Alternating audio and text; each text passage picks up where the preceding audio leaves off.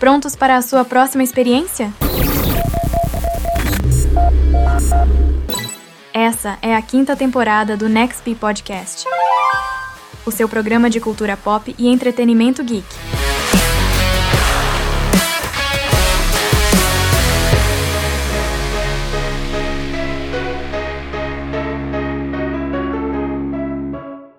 Quinta temporada do Nextp Podcast está no ar. Tenho muito prazer em estar aqui apresentando esse programa. Sou Klaus Simões e o Nextp Podcast ele vem de uma forma bem literal, né, para esse ano. Mais uma vez essa parceria com os autores, escritores que conquistou aí nos últimos anos. Mais uma vez essa parceria está muito forte e hoje na bancada o primeiro programa dele de 2024 e talvez até o de 2023, ele que gravou o especial da BGS, mas volta aqui ao Next Podcast. John Veiga, seja bem-vindo. Olá, pessoal, tudo bom? Estou de volta aí, sempre por aqui. E é isso, vamos que vamos, que tem muita coisa boa pela frente.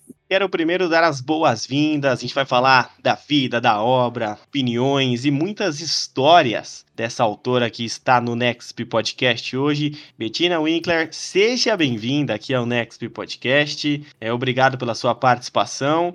Hoje a gente tem muita coisa para conversar. Oi, gente, é um prazer estar aqui. Para a gente começar, já que você é desse mundo da literatura, desse mundo da escrita. Quem é a Betina? Queria que você se apresentasse aí para todo o público que já conhece, vai conhecer melhor, quem não conhece, vai ter essa oportunidade é, agora e também uma sinopse de si mesma para a gente começar aí de uma forma alternativa. É, bom, é sempre difícil falar da gente mesmo? Mas é, eu sou Bettina Winkler, eu sou uma autora baiana, é, eu escrevo fantasia, suspense, é, sou tradutora, roteirista, preparadora de texto. É, sou mais conhecida pelo livro de fantasia que eu publiquei de forma independente, chamado Transmorfo. E agora pelo suspense que eu publiquei pela editora Quali, chamada Estradas do Refúgio. E acho que isso é um pouquinho sobre mim. Ah, bacana, Betina. É, primeiramente, é um prazer falar com você. É, como que foi adotar o seu nome mesmo é, para esse mundo da literatura, onde muitas pessoas acabam utilizando pseudônimos? Você optou por não, não utilizar nenhum, nenhum, nenhum tipo de pseudônimo, pelo menos nessa, nesse contexto. É, tem algum significado especial? Você pode compartilhar um pouco sobre isso? Na verdade, o Winkler é um pseudônimo, né? Meu nome é realmente Bettina, mas o Winkler é um pseudônimo. Ah, pô, bacana. Como que foi feito eu... esse processo de adoção desse, desse nome? Eu me lembro que é, eu queria um nome assim marcante, né? Apesar de Bettina já ser bem diferente. E eu lembro que tudo começou quando eu fui criar uma conta no Facebook lá em 2011. e aí eu criei o hábito de observar os sobrenomes das pessoas nos créditos dos filmes. E quando eu vi o Winkler, eu achei que combinava muito com o meu nome. E como eu já era, já queria ser escritora, né, na época, é, eu acabei adotando para mim e pegou. E muita gente já associa o nome a mim hoje em dia e eu adotei para mim. Ah, acabou virando um sobrenome mesmo. Isso. Não, bacana. E como é que foi é, o processo de você ingressar nesse mundo da, da literatura em si? É, teve algum motivo especial ou específico, alguma influência? Então, é, eu acho que desde muito pequena, assim, eu já gostava muito de escrever. Inclusive, minha mãe tem uma história que ela conta para todo mundo.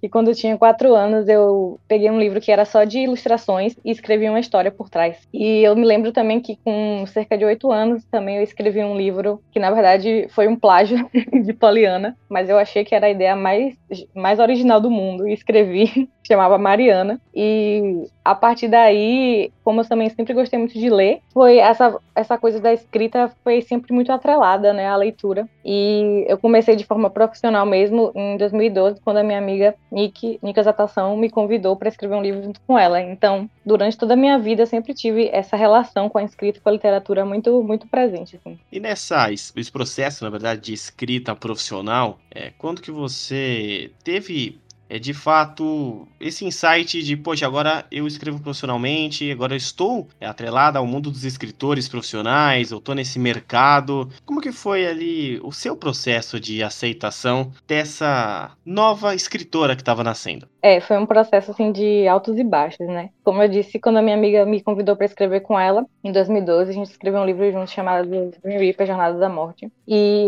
é, eu saí no processo de, de pesquisar para descobrir como publicava um livro, né? Porque eu não fazia a menor ideia. E a partir disso a gente achou uma editora pequena que acordou em publicar a gente e no final assim não deu certo, né? Foi bastante uma decepção, assim, porque existem muitas editoras no mercado, né? E nem todas são sérias, infelizmente. E a gente acabou é, fechando o um contrato ali com uma editora que não estava levando a sério o trabalho. E na época, assim, foi um grande baque, assim. A gente publicou em 2012, continuou publicando em 2013 e, e não, na verdade foi em 2015, né? A gente publicou em 2015, mas escreveu em 2012. E lá para 2018, 2017, 2018 a editora fechou. Então a gente teve aquele baque de nossa, nosso livro que estava publicado, de repente não está mais publicado. E foi nesse momento que eu me questionei sobre o profissionalismo, né? Tipo, nossa, eu realmente quero ser escritora profissional, olha só o que aconteceu aqui, isso aqui deu errado, será que eu devo desistir e tal? E por um tempo eu desisti, né? Eu larguei tudo porque eu fiquei muito decepcionada com o que aconteceu. Mas a escrita, ela tem essa coisa de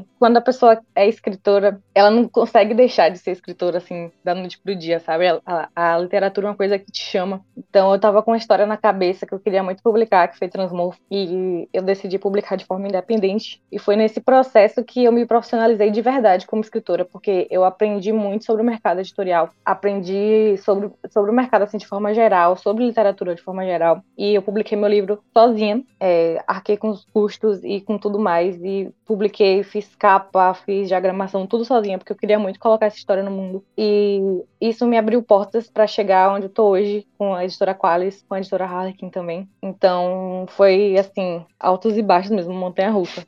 E depois de todos esses altos e baixos, desses desafios que você acabou enfrentando, é, qual o gênero hoje definiria melhor a escritora, a autora Bettina? Em qual prateleira você estaria? Porque entra ali ficção, fantasia, suspense, são vários, né, é, nomes, nomenclaturas que a gente pode usar das editorias ali que você pode se conectar, mas ouvindo da autora é sempre bom, né? Qual que é, de fato, ali é, a sua prateleira entre todas elas? Nossa, agora você me pegou, porque é, fantasia e suspense são os gêneros que eu mais me identifico, assim, tanto que na minha, nas minhas fantasias sempre tem um toque de suspense, mas agora eu tô focada mesmo no suspense, né, que foi a minha publicação com a editora Qualis, que foi o Estrados Refúgios, mas, ah, eu não consegui escolher, eu diria que é entre fantasia e suspense.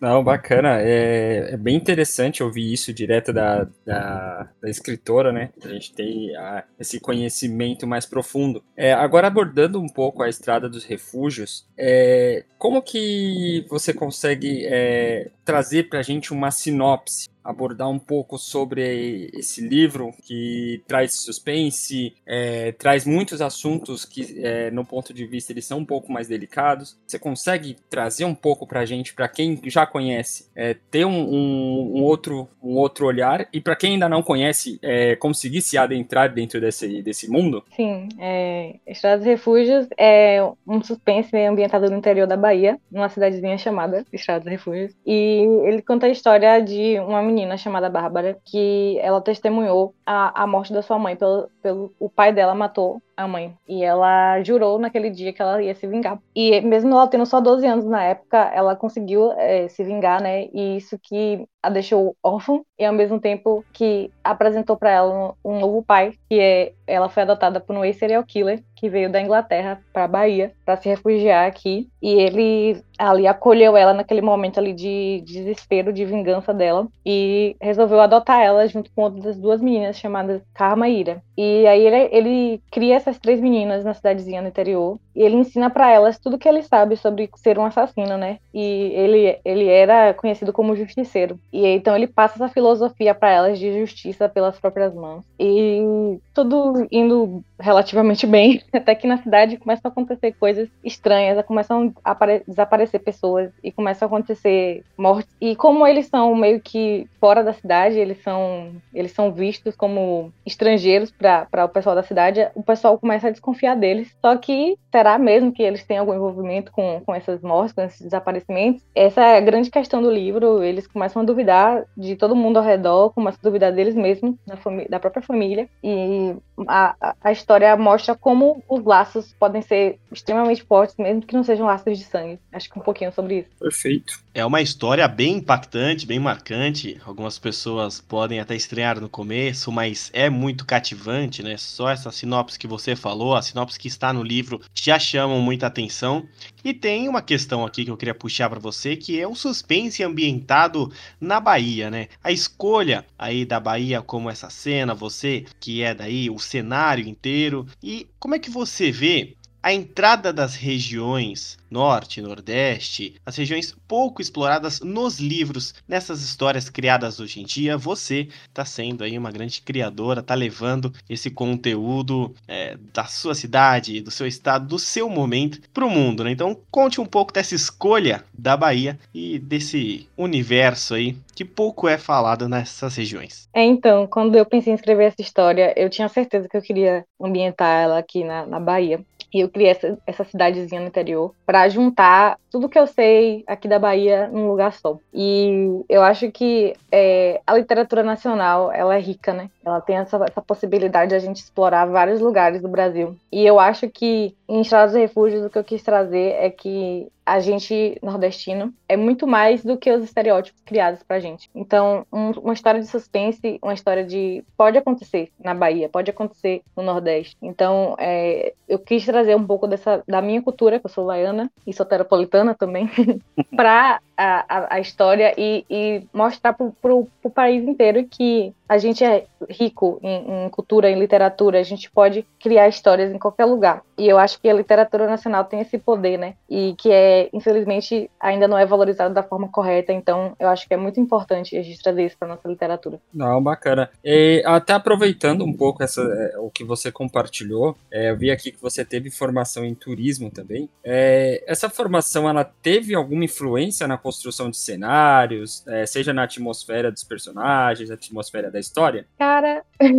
eu acho que um pouco sim. É, quando estudei turismo, na verdade, não foi exatamente como eu imaginei que seria, né? Eu pensei que seria muito mais focado em viagens e coisas assim. Mas ele era muito focado em, em hotel.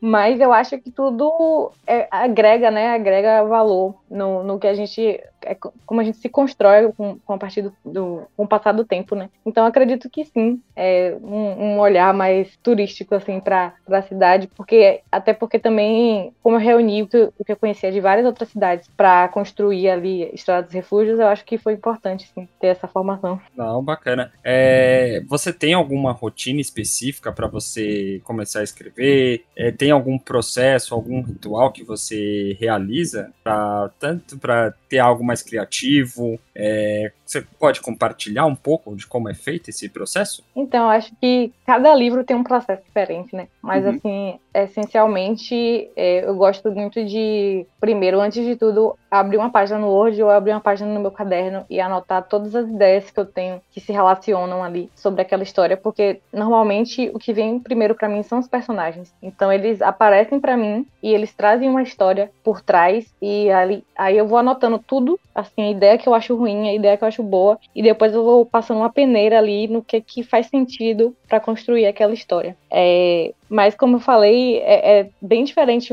uma coisa da outra, porque, por exemplo, com Estradas e Refúgios, é, eu me inspirei muito em imagens. Então, eu estava ali no Pinterest sempre é, salvando fotos que me lembravam é, a história. E isso me ajudou a construir também a narrativa mais para frente. Perfeito. E até trazendo um pouco nesse contexto de toda a criação, da história também, Há algum elemento da cultura nordestina ou aí da Bahia, alguma coisa que você viveu durante a sua vida que você fez questão de incorporar é, nessa sua história? Eu acho que não especificamente, sim, mas tem muito do dia a dia, principalmente com as gírias, né? Que é uma coisa que está muito presente, assim, na, no nosso vocabulário cotidiano. É, nesse livro, não especificamente, mas é, eu participei de uma antologia chamada Crônicas Soteropolitanas, que a minha história é basicamente baseada num, numa coisa que acontecia sempre comigo mais jovem, que era sentar no estacionamento do shopping para conversar com os amigos. E no conto dessa, dessa antologia, é exatamente isso que acontece. Eles sentam no estacionamento do shopping para conversar sobre lendas urbanas. E ali aquela cena, para mim, é muito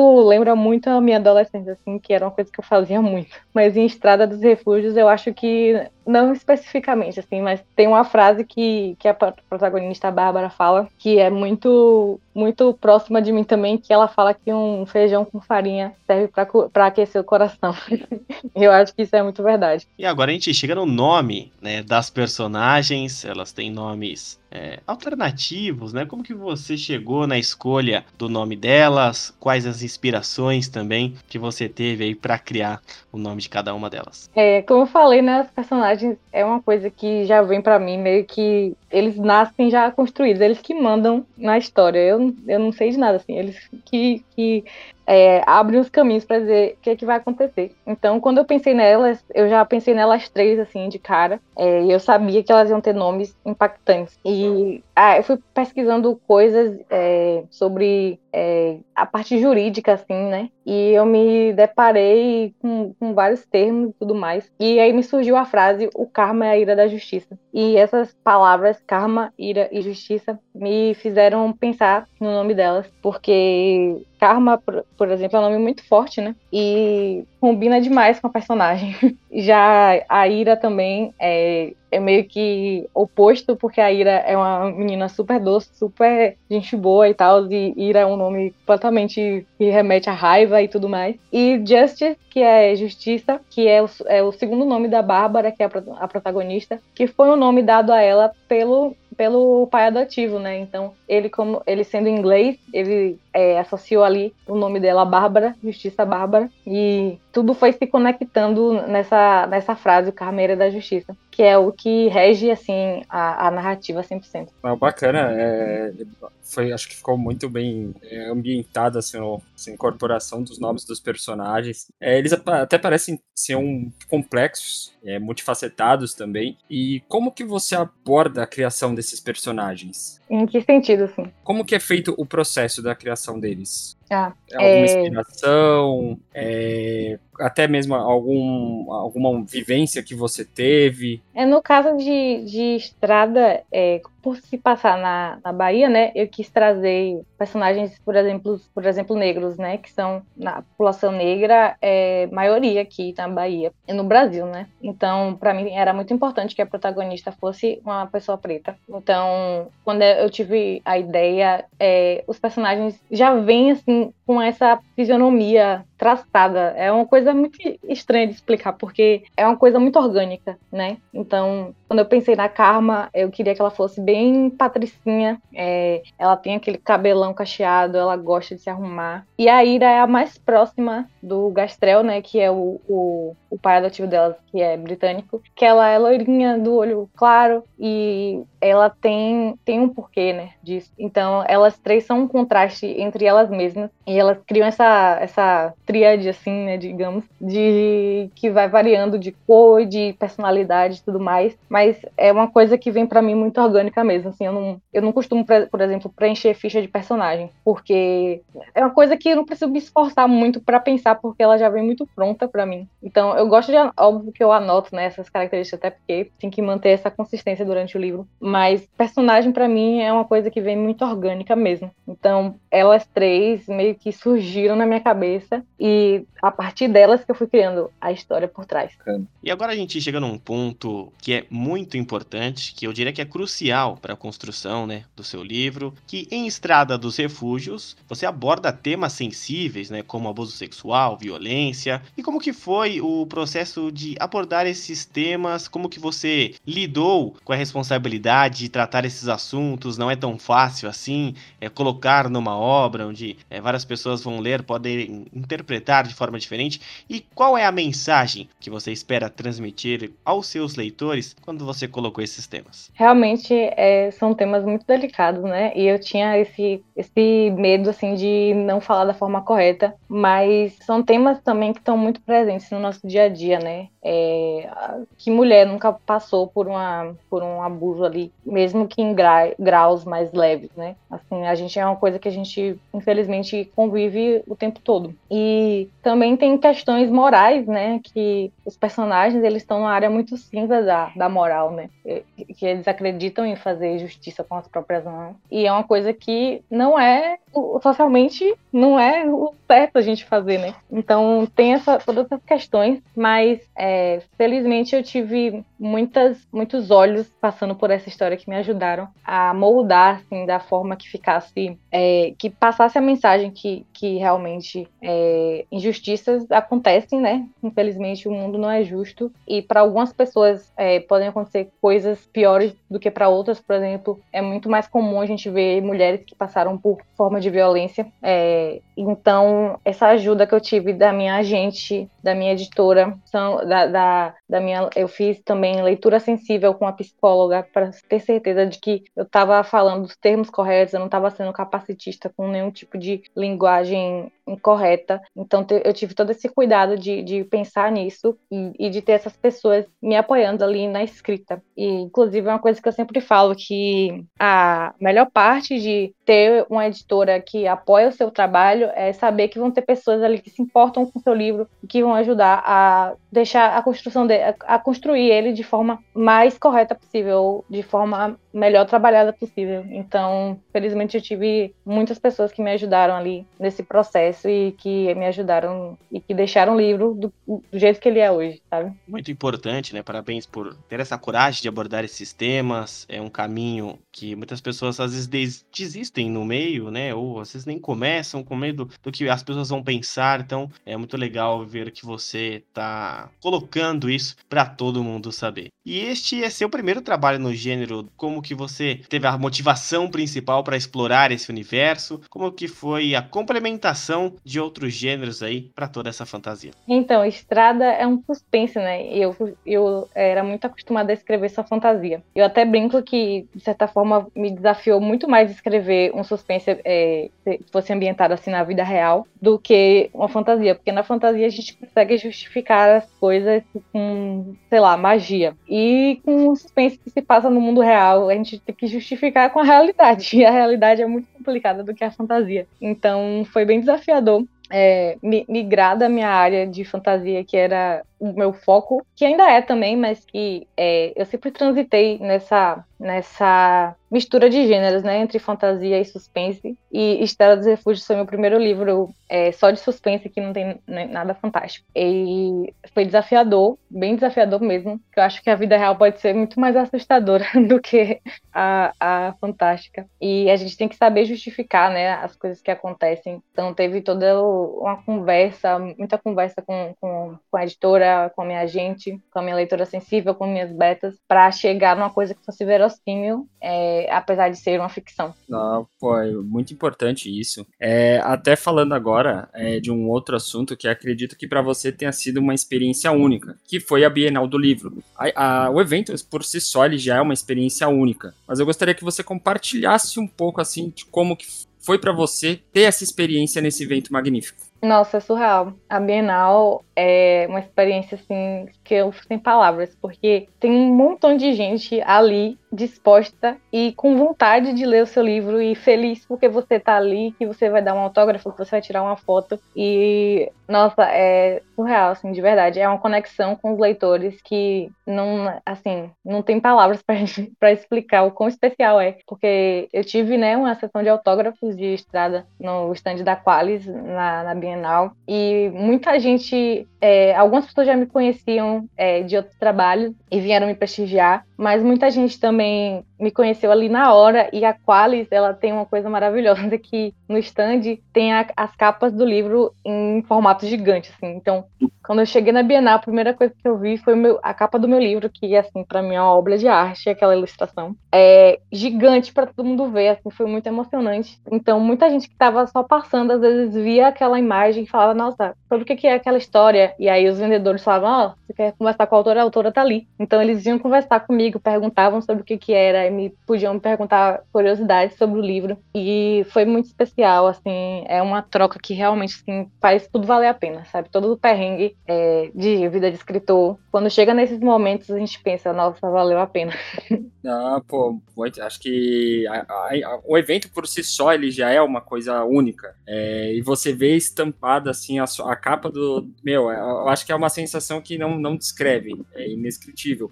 Mas eu gostaria que você contasse um pouco é, pra gente aqui é, os detalhes dessa capa. É, quem que realizou, como que foi a sua participação nela, se você puder compartilhar com a gente, por gentileza. Claro. É, a capa quem fez foi a Ana Araújo, e ela é uma é, designer, ilustradora, capista, tá aí no Instagram, ela é maravilhosa. E quando a gente pensou na capa, eu e a minha editora, Bianca, é, eu falei para ela é, que eu queria, que eu fazia questão de que a ilustradora fosse uma pessoa negra. Então a gente procurou juntas, é, fez uma curadoria ali de, vários, de várias ilustradoras. Eu queria que fosse uma, uma mulher, queria que fosse uma mulher negra. E a gente achou a Ana e eu tive participação super ativa, assim. É, falei para ela uma ideia que eu tive antes, como eu queria antes, e assim, ela fez um esboço, viu que não ficou muito legal, então a gente conversou e falou, ó, oh, é, talvez é, ela, ela sugeriu uma outra uma outra imagem diferente da que eu tinha pensado, porque a que eu tinha pensado não tinha ficado tão legal. E assim, eu fiquei super feliz com a, com a sugestão dela, ela e a, e a, minha editora Bianca. Elas chegaram nessa, nessa ideia de capa que ficou assim muito melhor do que eu podia imaginar. Então ela criou, ela deu vida às personagens que estão existindo na minha cabeça e eu fico impressionada até hoje como ela conseguiu traduzir muito bem o que eu pensava para a imagem, né? É, as três meninas na frente e a casinha ali no fundo, a casinha delas. E aquele céu vermelhão assim, é, é uma coisa que você olha e você vê que é um pense e tem uns pequenos detalhes que, que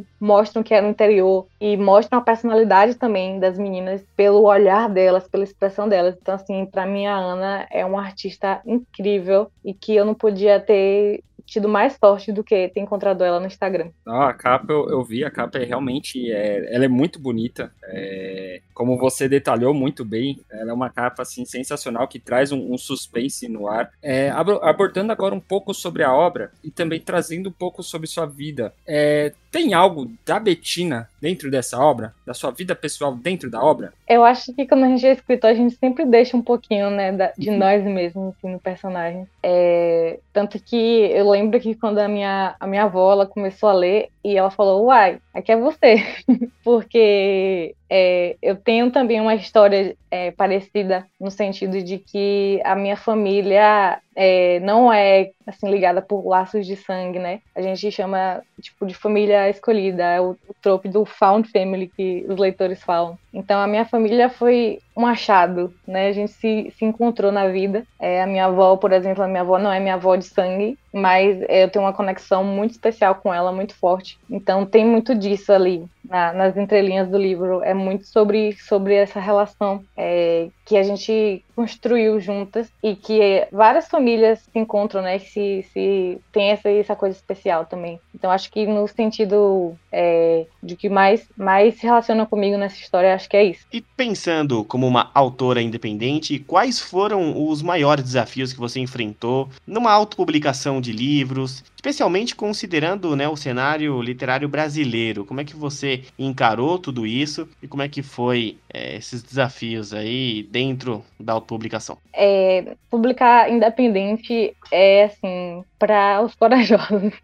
porque realmente é muito difícil. Você tem que lidar com tudo, tem que procurar os profissionais que vão é, te ajudar é, e pagar do seu bolso. Você tem que é, a impressão você tem que pagar do seu bolso e fora que marketing que você tem que fazer para vender o seu livro também ali sozinha. Então acho que uma das partes mais difíceis é essa, ter que fazer tudo só. E ser autora nacional é difícil porque a gente, a sociedade brasileira ainda tem muito preconceito, né, com a literatura nacional e a gente tem essa síndrome de vira-lata porque a gente é ensinado desde muito cedo que o que vem de fora é bom, que tem qualidade. Então, é uma coisa que vai desconstruindo com o tempo, né? Eu mesmo passei por essa situação de só ler livro estrangeiro e achar que só o que vinha de fora era bom. E demorei bastante tempo para conhecer a literatura nacional de verdade e ver que a gente tem muita riqueza na nossa literatura. Então, eu acho que uma das partes mais difíceis é essa de você, além de fazer tudo sozinho, é você saber vender o seu livro para as pessoas que muitas vezes estão fechadas para a literatura nacional. Então, quando você faz isso sem nenhum tipo de suporte por trás, uma editora para te ajudar, é bem mais difícil, assim. Eu lembro que é, antes, é, no ano retrasado, em 2022, eu fui para a Bienal de São Paulo e eu ainda não, não tinha contrato com a editora, então eu fui vender o meu livro independente, levei na malinha, levei 20 livros na mala e saía vendendo, assim, boca a boca, perguntando para as pessoas. Se eu via que a pessoa estava ali vendo algum livro de fantasia, eu chegava junto e falava: Oi, você gosta de fantasia? Esse aqui é meu livro, meu livro é assim, assim, assado. Então foi super difícil, assim, e eu consegui vender todos os exemplares que eu levei. Isso para mim foi uma vitória, assim, muito grande, porque não foi fácil, é, de certa forma, convencer as pessoas a, a, a darem uma chance à minha história. Então, é, acho que somado, assim, as coisas mais difíceis são essas. Não ter um suporte ali, porque você vai precisar porque isso é muita coisa para lidar sozinho. E essa parte do preconceito que as pessoas têm com a literatura nacional, que realmente é bem enraizado na sociedade, assim, e para desconstruir você tem que querer mesmo, é, você tem que ir atrás e ver os livros que você pode gostar na nossa literatura. E desde a sua primeira obra publicada,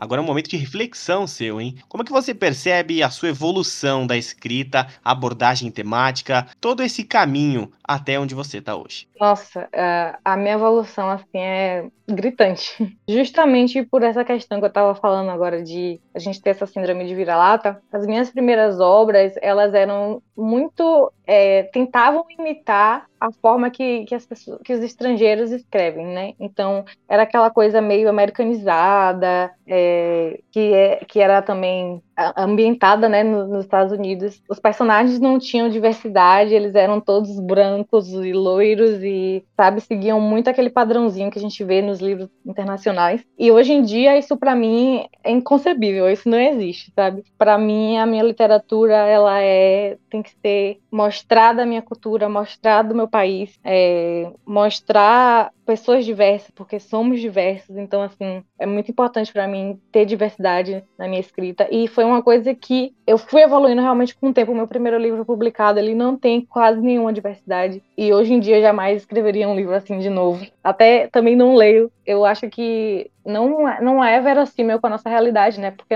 na realidade somos diversos. Então, para construir um mundo incrível, a gente também tem que trazer essa diversidade para nossa é, escrita, né? Então, eu acho que a minha escrita melhorou muito também, é, no sentido que, de que eu também estudei muito escrita criativa, eu fiz mais cursos, é, corri atrás de aprender com, com autores mais experientes, é, com cursos pagos, com vídeos gratuitos no YouTube. Então, assim, a evolução, sem querer me gabar, eu acho que é muito evidente. Não, é extremamente importante que você comentou, essa vivência que você também tem com outros é, autores. É, eu gostaria de que você é, compartilhasse aqui com a gente o que você enxerga do mercado nacional nessa com questão com relação à, à escrita, desde os seus contatos com, outra, com outros autores independentes, até os grandes livros, é, até as livrarias fechando. Como que você enxerga esse mercado no momento? É, o mercado, ele, o mercado literário, acho que ele divide em duas fases, antes da pandemia e pós-pandemia. Na pandemia, comportamento do, do leitor mudou muito, né? Muita gente que começou a fazer, criar conteúdo sobre literatura e veio também o TikTok, né, que influencia muitas leituras de hoje em dia é, para geração, principalmente nas gerações mais novas. Então, eu acho que a literatura brasileira é, mudou muito assim o mercado nos últimos anos, assim, de 2020 para cá. Inclusive, as editoras estão percebendo isso, estão investindo mais em literatura nacional e os autores independentes também estão mais presentes, né? Estão mais é, ajudando a, a desfazer esse preconceito da sociedade com literatura nacional.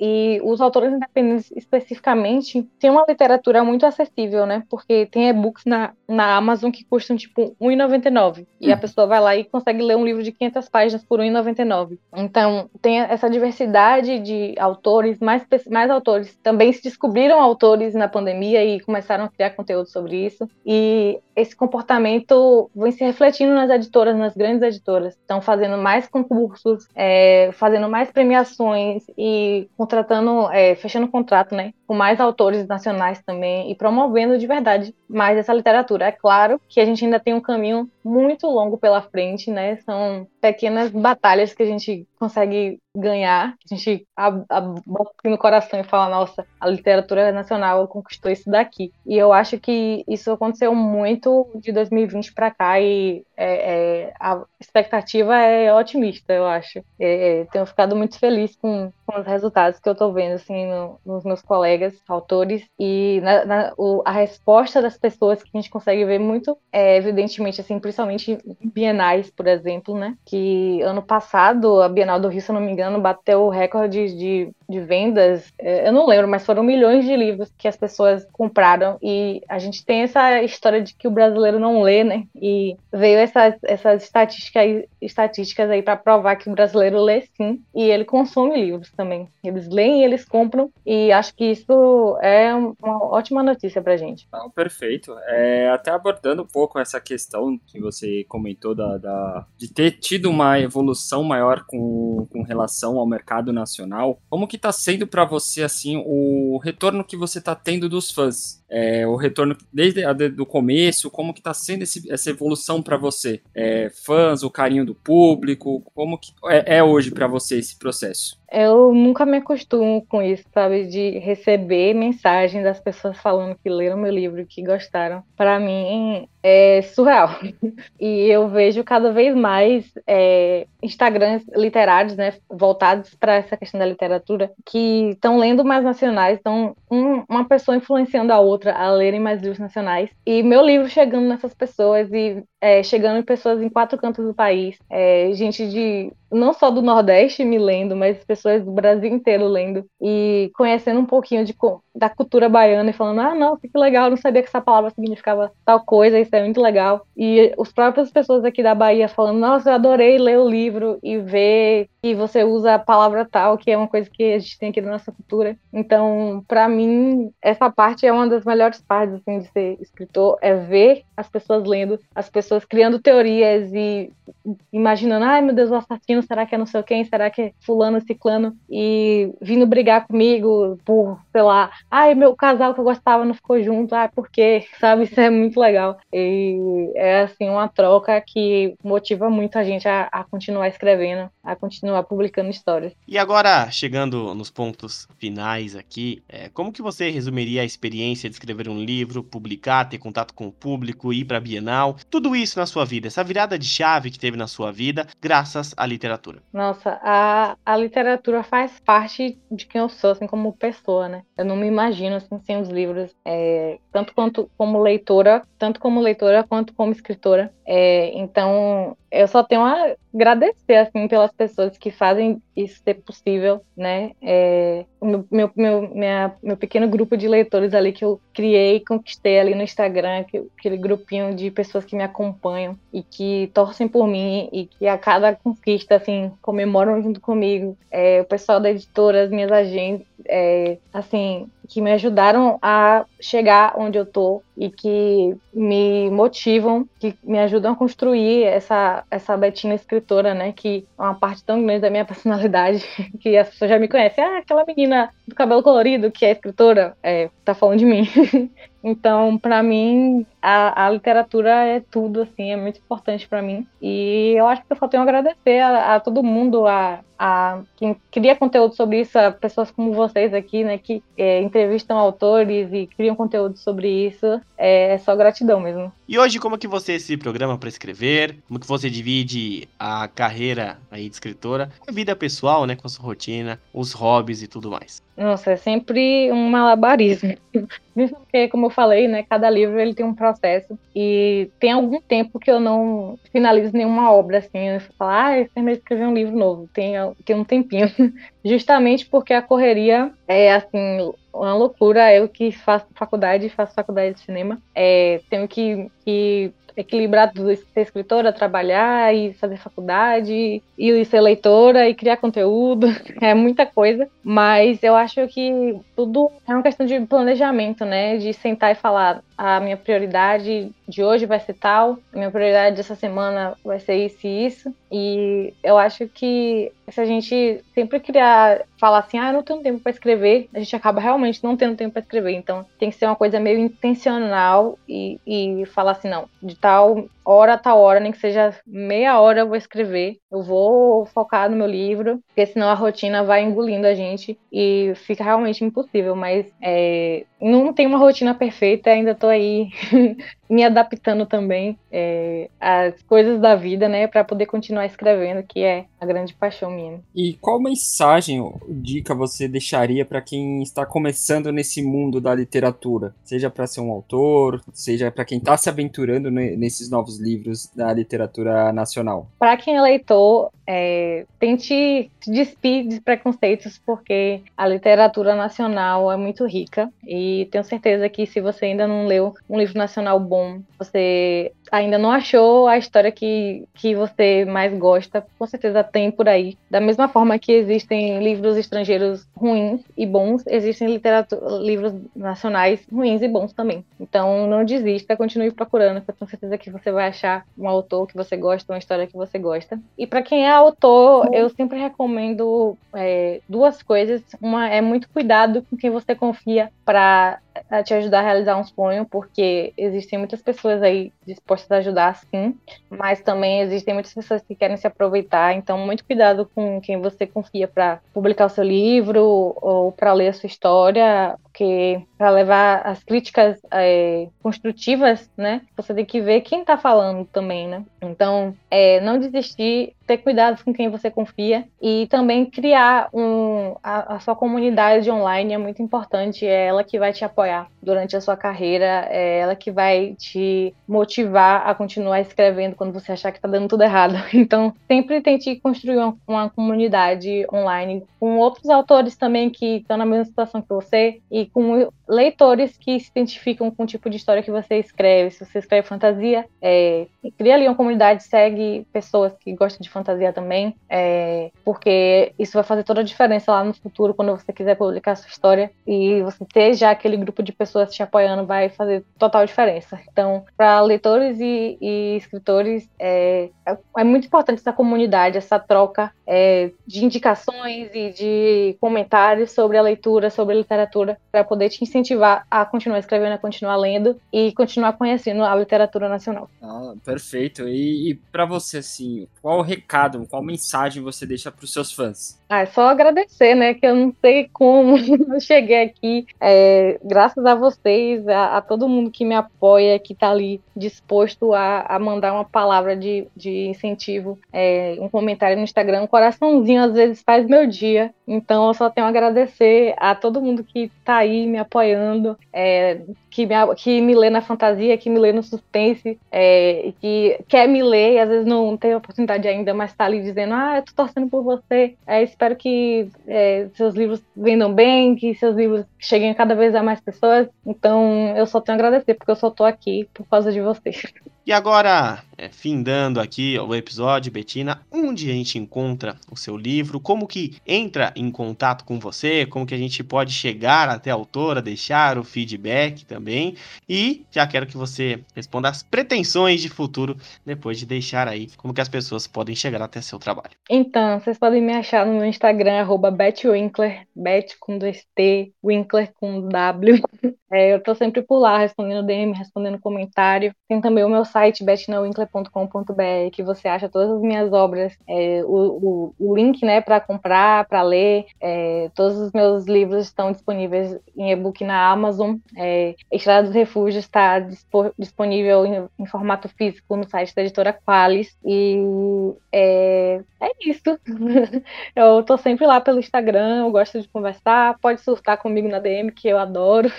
Então é isso, meus caros. Prazer imenso ter conversado, conversado aqui com a Bettina Winkler, que fez aí um livro excepcional, Estrada dos Refúgios, e o Nexp teve aí a honra de receber um exemplar desse trabalho. A gente vai estar divulgando também assim que sair esse episódio. Vai lá no nextbr.com, tem uma matéria exclusiva mostrando a capa do livro que a gente falou aqui, como que você pode adquirir, como a Bettina falou, vai estar nessa matéria. Algumas aspas, né, falas retiradas aqui deste episódio, e para você compartilhar com seu amigo, familiar, com quem você quiser, o link da plataforma de áudio que ele bem preferir. Não tem a mesma que você? Não tem problema. Vai lá no nextbr.com e você vai acessar uma matéria exclusiva. E seguir o Nexp é obrigação para você que chegou até aqui, hein? Arroba NextBR lá no Instagram, no LinkedIn também. Você tem as nossas mídias para entrar em contato. Eu sou o Cláudio Simões e vou agradecer ele, John Veiga, por estar aqui comigo na bancada. E John, você encerra o episódio deixando o seu agradecimento aí para nossa convidada. Muito obrigado, Betina. Foi um prazer imenso conversar com você, ter esse bate-papo. É importante é, apostar muito no mercado nacional. A gente tem muitas obras boas, é, em algumas delas até melhores do que as obras internacionais. Então, parabéns por todo o seu trabalho. É, obrigado para quem acompanhou até o final. É sempre um prazer participar do, do Next Podcast. É, espero continuar participando mais e mais. E muito obrigado a todos.